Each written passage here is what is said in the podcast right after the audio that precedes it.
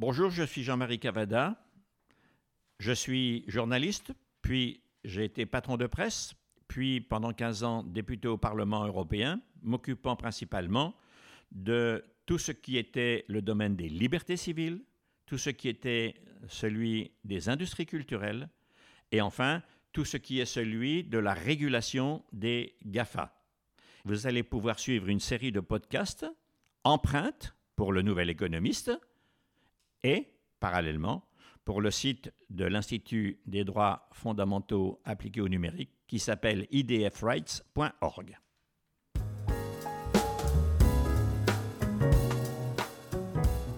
Les relations entre la presse et les industries numériques sont en train d'évoluer un peu partout à travers le monde et spécifiquement en Europe.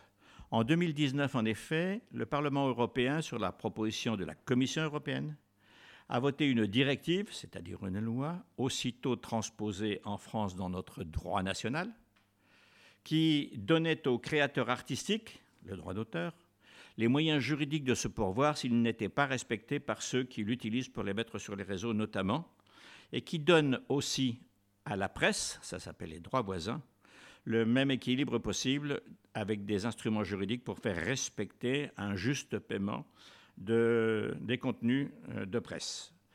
Naturellement, euh, les industries numériques qui doivent payer ne se sont pas précipitées pour euh, régler cette affaire. Il y a d'ailleurs eu en France deux injonctions extrêmement sérieuses devant l'autorité française de la concurrence qui ont donné lieu pour une première partie à une sévère admonestation et pour une deuxième partie euh, quelque chose d'à peu près la même farine. Le texte de la Commission européenne euh, voté par le Parlement prévoyait un instrument en dehors des bases juridiques en le recommandant, il n'était pas obligatoire, pour faciliter ces relations et surtout la négociation, puis la collecte et la répartition entre une partie des ressources collectées par les industries numériques et qui devait revenir aux industries de presse, puisque ce sont eux qui dépensent de l'argent pour fabriquer de l'information, jusque et y compris les agences de presse. Il y a d'abord eu un premier mouvement où des négociations entre des titres nationaux et régionaux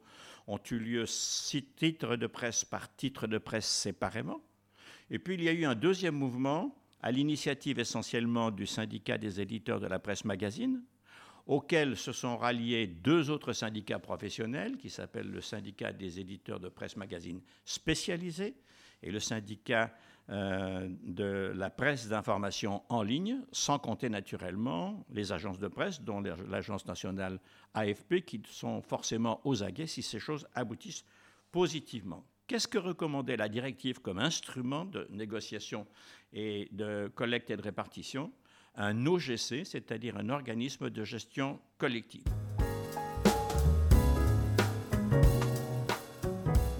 Depuis plusieurs semaines, les podcasts que vous consultez sont consacrés à faire analyser par chacun de nos invités successifs, il y en a quatre jusqu'à présent, les rapports entre la presse en pleine évolution et les plateformes numériques. Le cinquième invité d'aujourd'hui s'appelle M. Mauriac. Oui, donc je suis Laurent Mauriac, euh, bonjour à tous, et je suis coprésident du SPIL, le syndicat de la presse indépendante d'information en ligne. Le SPIL, qu'est-ce que c'est exactement? Combien de personnes, de membres, et je dirais quelle forme d'audience ça peut représenter? Donc le SPIL est un syndicat qui représente des entreprises de presse qui ont comme particularité principale d'être indépendantes. Et notre définition de l'indépendance, c'est de ne pas avoir d'actionnaires majoritaires qui soit extérieur au secteur de la presse. C'est-à-dire qu'on considère qu'une entreprise est indépendante à partir du moment où ses intérêts sont alignés avec ceux de ses actionnaires. Quand vous dites entreprise de presse, ça veut dire que la majorité des équipes, de des membres de votre syndicat, ce sont des journalistes en réalité Ce sont pour beaucoup des journalistes, mais pas seulement. C'est-à-dire qu'il y a des grandes entreprises, euh, type euh, Mediapart par exemple, ou UFC Que Choisir, et il y a des plus petites entreprises. Et une de nos spécificités, c'est que chaque année, on accueille plusieurs dizaines de nouveaux membres, qui sont des entreprises nouvelles, qui, qui, viennent de se créer et qui adhèrent à notre syndicat. Et souvent, chez les petits, euh, les petits éditeurs, ou les éditeurs naissants plutôt, qui ont vocation à grandir, c'est vrai que le chef d'entreprise est souvent lui-même aussi journaliste. Ce qui est intéressant, c'est de savoir euh, la diversité des titres, ou en tout cas des noms d'entreprises et de la vocation de chacune de ces entreprises de presse sur l'éventail de la consommation, c'est-à-dire de vos, de vos lecteurs, de, l'audience. Euh, euh, vous, parlez de UFC Que Choisir. À l'autre bout, il y a Mediapart, qui est une sorte de lanceur d'alerte. Euh, vous-même, vous avez un, segment assez précis. Racontez-nous cette diversité qui peuple ce syndicat d'une presse qui est très nouvelle, et c'est pour ça que l'intérêt de cet entretien, est, à mon avis, est majeur. Alors effectivement, c'est très très varié. Il y a à la fois de la presse généraliste et de la presse spécialisée, il y a de la presse nationale et de la presse locale. Il y a tout type de modèles économiques aussi. Il y a des modèles économiques qui sont basés sur l'abonnement.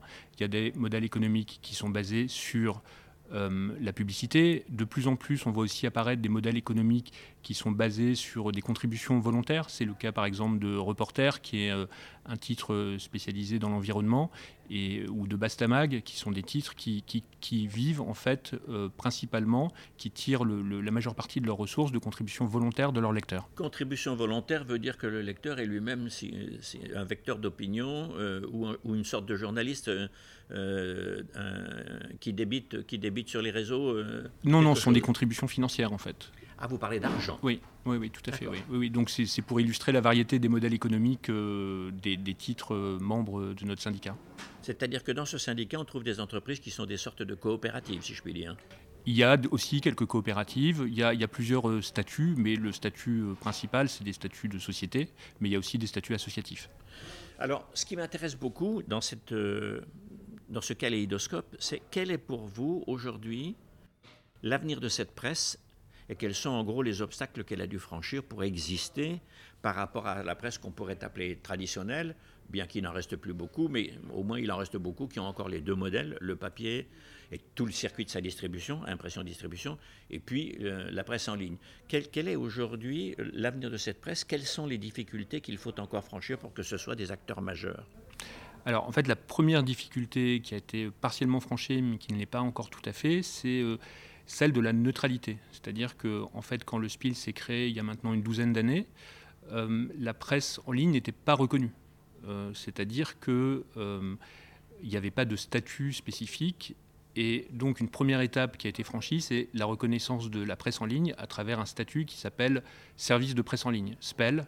Et donc, ça, ça a été un pas très très important qui a été franchi autour de 2009-2010. Par la loi Par la loi. Alors après, il y a eu une autre étape très importante, ça a été euh, le taux de TVA, puisque en fait, jusqu'à euh, il n'y a pas si longtemps, euh, le taux de TVA qui s'appliquait à la presse en ligne était de 20%, c'est-à-dire que c'était assimilé à des services numériques type commerce électronique, et alors que la presse papier bénéficiait d'un taux de TVA de 2,1%. Et, donc, voilà, une étape importante a été l'harmonisation des taux de TVA. Maintenant, il y a encore beaucoup, beaucoup de choses qui restent à, qui restent à disons, à améliorer. Hein. En particulier, euh, les, aides vont majoritairement au titre papier, euh, structurellement. Euh, et alors, c'est, dans, ça soulève quel sens le dites-vous ça? Eh bien, quand vous regardez, en fait, on publie régulièrement un panorama des aides à la presse et on voit que 80-90% des aides sont structurellement destinées au titre papier. Euh, et donc euh, ça crée dans notre vision des distorsions de concurrence qui sont très très importantes entre la presse papier d'un côté et la presse numérique de l'autre. Si vous prenez l'exemple de la presse régionale, on est souvent dans des situations de quasi-monopole et ces distorsions de concurrence peuvent freiner l'émergence de titres euh, nouveaux qui peuvent être à même de concurrencer des titres existants. Ce sont des cas qui existent depuis un certain temps déjà?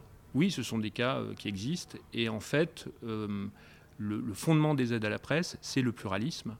Et on est encore dans une conception qui est majoritairement tournée vers la préservation euh, des titres existants et pas suffisamment euh, vers l'émergence de, nouveaux titres. Et donc c'est ce qu'on défend. Mais il faut reconnaître qu'il y a quand même beaucoup de progrès qui ont été faits euh, pour aller vers plus d'égalité, plus même si la situation est encore très très imparfaite.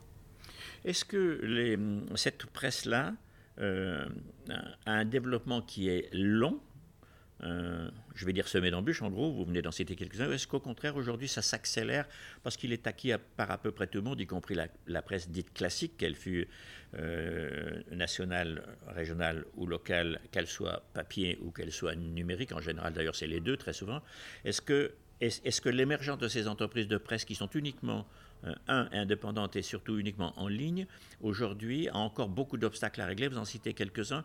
Est-ce que prendre possession dans ce marché est quelque chose d'extrêmement difficile? Oui, on on peut pas dire euh, le contraire. Alors c'est vrai que le numérique lève un certain nombre d'obstacles. Euh, en termes économiques, on parle de barrières à l'entrée, donc il y a beaucoup moins de barrières à l'entrée que du temps où euh, le papier était le, seul médium pour, la presse. Mais pour construire une entreprise viable, qui puisse être rentable, ce qui dans notre esprit est la condition de l'indépendance, euh, il y a effectivement beaucoup d'obstacles à franchir. Et le principal, c'est euh, d'avoir une démarche qui soit la plus professionnelle possible. Et c'est aussi une des raisons d'être de notre syndicat, qui est non seulement de défendre des valeurs et des combats, euh, en particulier auprès des pouvoirs publics, mais aussi d'être au service de ses, membres et de les aider dans cette démarche de professionnalisation.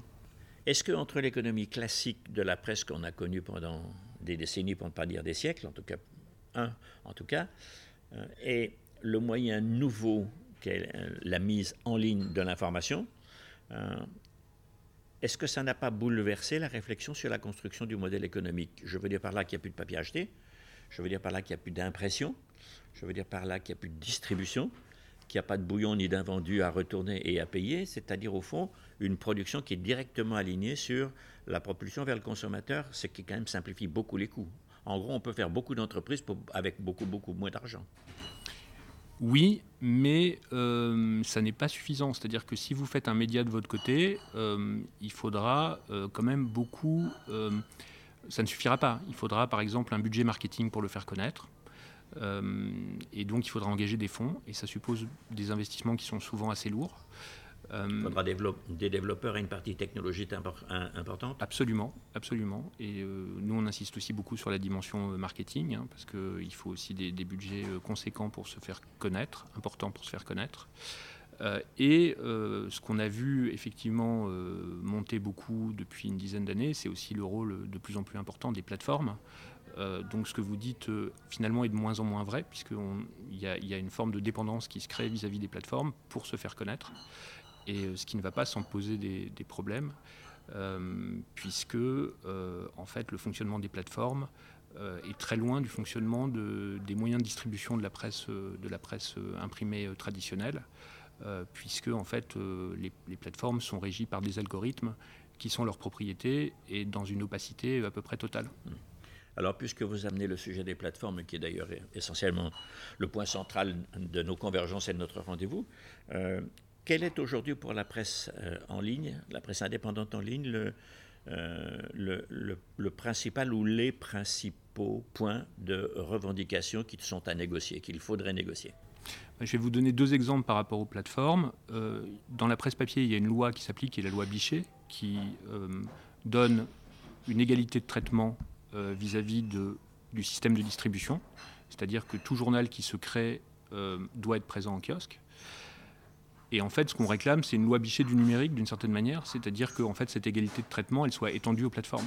Et donc on demande de traitement de quoi exactement? Égalité d'accès. Mmh. Euh, euh, et, que euh, effectivement la, presse qui est un objet particulier puisse faire l'objet finalement d'un traitement égal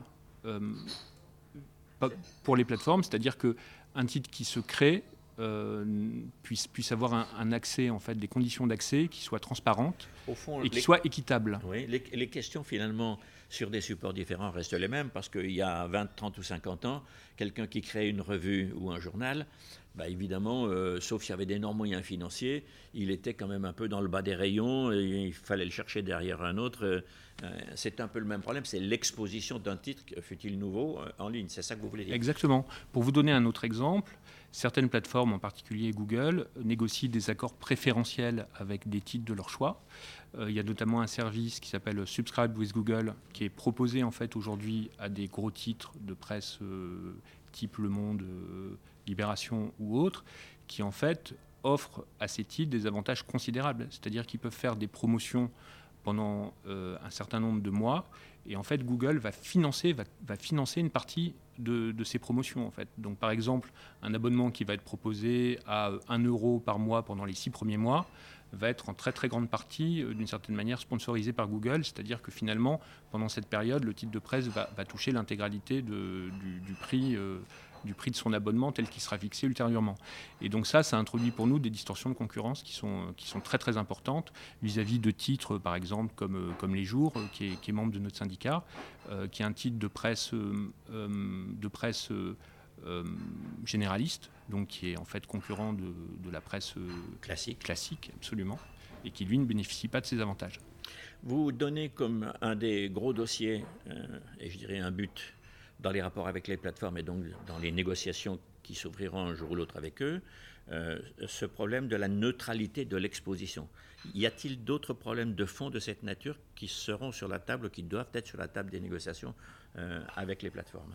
Je pense que les, problèmes que j'ai évoqués sont, sont, deux bons exemples. Euh, mais d'une manière générale, je crois que l'idée qu'il faut, qu'il faut retenir, c'est celle de, de, de, la transparence, puisque en fait, un des gros problèmes actuellement, c'est le manque de transparence, en particulier des algorithmes qui, régissent les plateformes.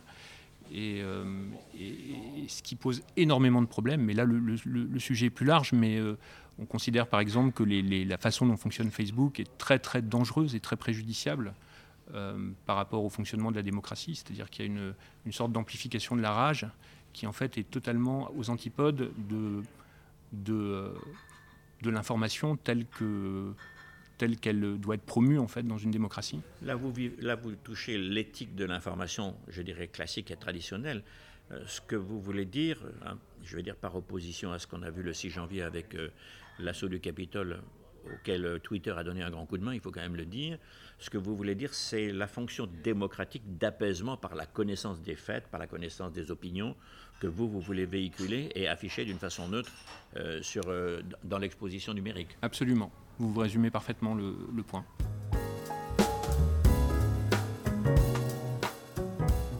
Euh, au printemps 2019, au Parlement européen, nous avons euh, voté euh, positivement dans la directive droit d'auteur l'inclusion du droit voisin. Le droit voisin, il comporte beaucoup de choses qui sont un peu différentes. Est-ce que vous pourriez expliquer comment vous, vous comprenez et comment vous analysez surtout cette notion de droit voisin que nous avons travaillé, et j'en étais, pour le faire attribuer à la presse? Alors, je pense que c'est une notion qui est, qui est, difficile à comprendre pour le public et que un des, enjeux très très importants, c'est d'essayer de la simplifier, de l'expliquer et de faire œuvre de pédagogie. Euh, il y, a une source de confusion en particulier entre droit voisin et droit d'auteur. Donc les droits voisins ne sont pas des droits d'auteur, ils se superposent aux droits, droits d'auteur. Et je pense qu'une des, une des façons euh, intéressantes, une des explications les plus pertinentes que j'ai vues, c'est celle euh, d'un rapport de la conseillère d'État Laurence Franceschini sur la question, où elle distingue bien les droits d'auteur qui en fait rémunèrent la propriété intellectuelle des droits voisins qui vont compenser en fait des investissements. Donc là, l'analyse qui est faite, c'est la presse investit dans une information de qualité, euh, cet investissement, il se matérialise de beaucoup de manières différentes, dans le fait, par exemple, d'envoyer des journalistes en reportage, dans le fait d'investir techniquement pour assurer la mutation numérique. Donc il y a énormément d'investissements qui sont faits.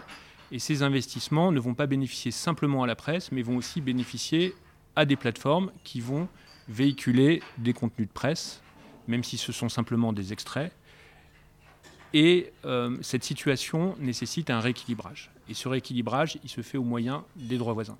D'une façon plus générale, la presse d'information en ligne est une presse, je dirais, qui fait un métier classique, qui date de tout temps, dès l'instant que la liberté de la presse a existé, on va dire 1881, mais qui le fait sur des supports qui changent, vous l'avez dit, des conditions économiques, qui change le rapport au lecteur qui aujourd'hui est un lecteur sur des tablettes, sur des supports euh, numériques, et qui change aussi, je dirais, probablement la pratique de la lecture de votre travail sur ces supports nouveaux. Comment vous voyez l'avenir de cette presse? Quelle, va être au fond, euh, quelles, quelles vont être les adaptations nécessaires du public d'un côté et du fournisseur d'informations que sont vos équipes?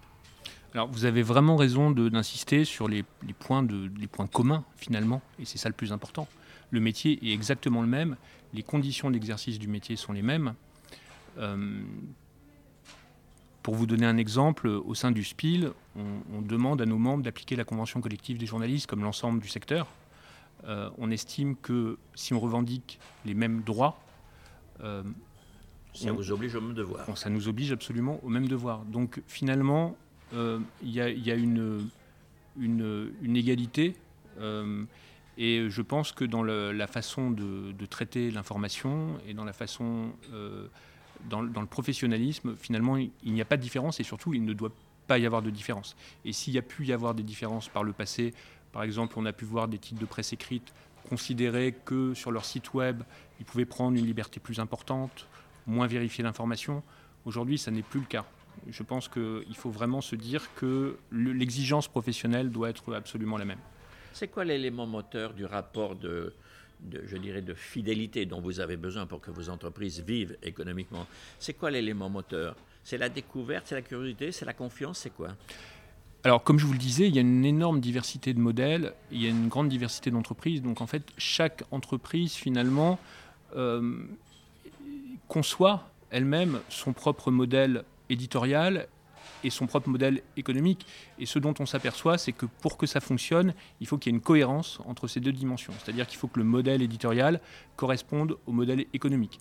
Par exemple, euh, si vous avez un modèle économique euh, qui est basé sur l'abonnement, votre contenu ne va pas être forcément le même que celui euh, d'un titre dont le modèle économique sera basé sur la publicité. donc voilà, ce qui est important surtout, c'est de construire cette cohérence.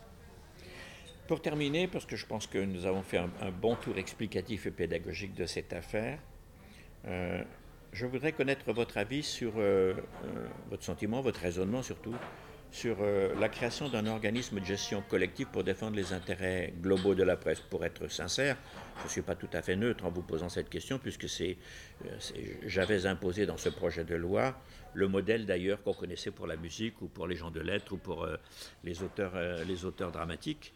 Hein, que ce soit euh, la GDL, la SACD et quelques autres, parce que ça me semble le, le plus euh, le plus équilibré des modèles. Cependant, il y a beaucoup de choses qu'il faudra inventer pour la presse, puisque c'est tout un effet nouveau. Et à ma connaissance, il ne doit pas y avoir beaucoup de, de d'organismes de gestion collective de la presse en Europe. Vous en attendez quoi, vous?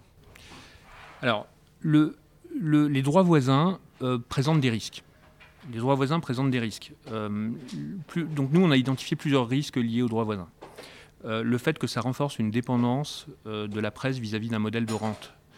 C'est-à-dire que c'est déjà le cas avec les aides à la presse. On voit que les aides à la presse, en grande majorité, ne favorisent pas l'innovation. Et donc nous, on on a cette crainte que voilà, de l'argent tombe tous les mois ou tous les ans et que finalement, ça crée une nouvelle dépendance du secteur euh, à la fois vis-à-vis de, cette rente, mais aussi vis-à-vis des plateformes. Euh, en particulier, ce qui va être très très important, c'est les critères d'attribution de, ces droits qui vont, être, être cruciaux pour euh, justement éviter cette dépendance aux plateformes et éviter aussi une dépendance à un modèle qui soit uniquement basé sur l'audience. C'est-à-dire que si, par exemple, les droits voisins sont calculés en fonction des résultats de recherche sur Google ou euh, des clics sur Facebook, on risque d'assister à un effet pervers qui va être de inciter les éditeurs de presse à, euh, à, produire des articles racoleurs. Ou aller encore plus loin dans cette. Euh, privilégier le fait divers, les histoires de sexe et, les, grands, et les grands accidents. exactement, exactement. Donc c'est pour ça que pour nous, ce qui est vraiment très très important dans cette affaire, c'est plusieurs choses. C'est d'abord la transparence en particulier la transparence dans les règles de calcul, et c'est aussi ça qui permettra de, construire la confiance avec le, public. C'est l'équité entre euh, les différentes familles de presse et l'équité entre les titres dans la perception de, ces droits. C'est aussi effectivement, et ça ça a été bien souligné dans, dans la, décision euh, récente de l'autorité de la concurrence, qu'il n'y ait pas de mélange des genres entre les droits voisins d'un côté et des services commerciaux de l'autre développés par euh, certains acteurs comme Google. Euh, et c'est pour ça que le critère des dépenses éditoriales dans la répartition de ces droits voisins nous semble le, critère à favoriser. Et donc pour répondre à, ces, questions et pour résoudre ces problèmes, il nous semble que le meilleur moyen de gérer les droits voisins, c'est la, création d'un organisme de gestion collective. Et donc le SPIL a soutenu dès l'origine euh, la création d'un tel organisme pour gérer les droits voisins. Et donc, c'est, euh, pour nous, c'est une très très bonne chose que cet organisme voit le jour, se crée. On salue aussi le fait que vous ayez été nommé euh, à la tête de cet organisme. Pour nous, ça va aussi euh, dans la, dans la bonne direction. Et donc, on est très satisfait de, l'évolution des choses à laquelle on assiste actuellement. Ben, je vous remercie infiniment, Monsieur Mauriac, de, de votre euh, volonté d'explication, de, de, votre, comment dirais-je, clarté dans les exigences ou les souhaits ou, ou, ou, la perspective des évolutions. Et on pourrait presque se dire rendez-vous très vite à la rentrée. À très vite. Merci beaucoup. Merci à vous.